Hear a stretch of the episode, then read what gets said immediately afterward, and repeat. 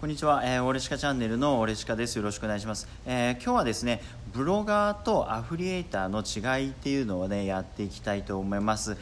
えー、まあ、ブログにね興味を持っている方は非常にね、えー、参考になる内容になっていると思いますので、えー、サクッとねやっていきますのでぜひ聞いてください、え YouTube の方はですね動画無編集でやってますのでもう本当何かしながらですね何ながらですね聞いていただけるのが一番いいチャンネルになってますのでお願いします。で、えブロガーとアフリエイターの違いですね、え皆さんブロガーっていうのはねなんとなくわかると思いますね。ブロガーっていうのはブログを書く人ですね。でアフリエイターっていうのはブロガーの,、えまあ、あの一部にあの属するというか入るんですけれども、えー、簡単に言うとですねブロガーっていうのはあお金を稼げません、うん、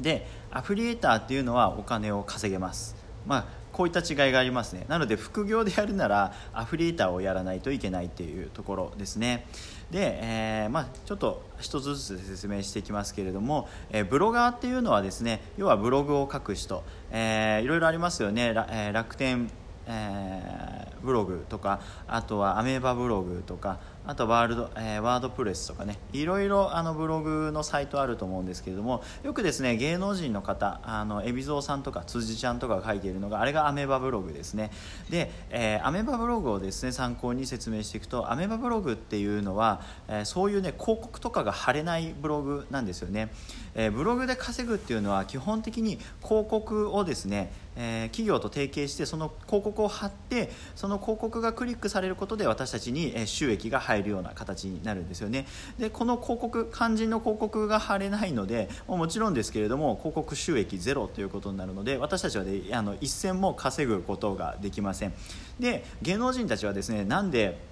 あのアメバブログでお金を稼ぐことができているかっていうとですね要はアメバブログっていうのを運営してそのアクセス数がもう何万もっとですかね何十万何百万とかなので、えー、そうするとですねその企業側からあぜひですねブログを書いてほしいっていうふうに言われるんですよね。そのアメバブログをですね運営しているサイトとしてはですねアメバブログに来てもらえればそのユーザーをですねあのキャッチして、まあ、他のところに流したりとか何か商品を売ったりとかまあ、そういうふうな、まあ、営業っていう考えですよね。営業ができるわけですよね。要は要はだから営業をその芸能人の人がブログでしてくれて集まった人に対してアメーバブログの会社が何かあ紹介したり売っていくっていうような形ですね、えー、だからですね、えーとアメーバブログの場合は、まあ、芸能人の方の場合はですね正直、えー、お金をですね稼ぐことができるんですけれども、え、一般の方の場合には、まあ、正直難しいですね。だからあのブログをいざですね始めようと思った時にですね、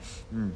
まずはですねブログをですねしっかりあの運営場所を選ぶ必要があります。やっぱりそのアメバブログっていうのは広告貼れないところですし、まあ、他のブログでもですね広告貼れなかったりするところがあるのでまずはですねこういう、えブログを始めようと思ってただただ自分自身の趣味だけで発信したいのかあまたはですねその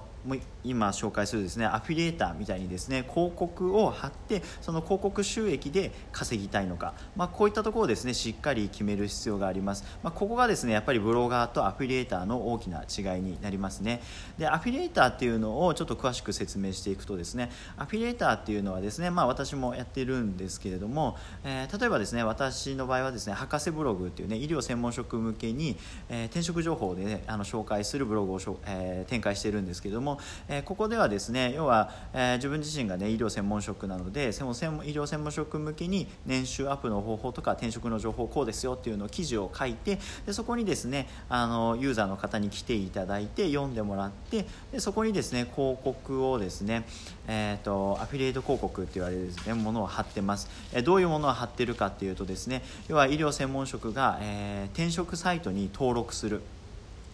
えー、こういうものを貼ってます、えー、要はですね医療専門職向けの転職サイトですね。転職サイトの、えー、要は企業とですねあの契約というかあの広告載せてもいいですかというような契約をしてで許可をいただいているのでその広告をですねあの自分のブログに載せて、え来てもらったユーザーの方がその広告をクリックすることで、え私にですね収益が入るような形になってます。でこの企業との、え広告の提携ですけれども、まあ、これはですねあの難しいなと思われる方ももいらっしゃると思うんですけどそういう専用のサイトがあってですねあのそういう専用のサイトを仲介することで、えー、簡単にあの自分自身のですねブログのサイトを持っていれば提携をすることができるので、まあ、この辺はですね気楽に考えていただければなと、えー、思います。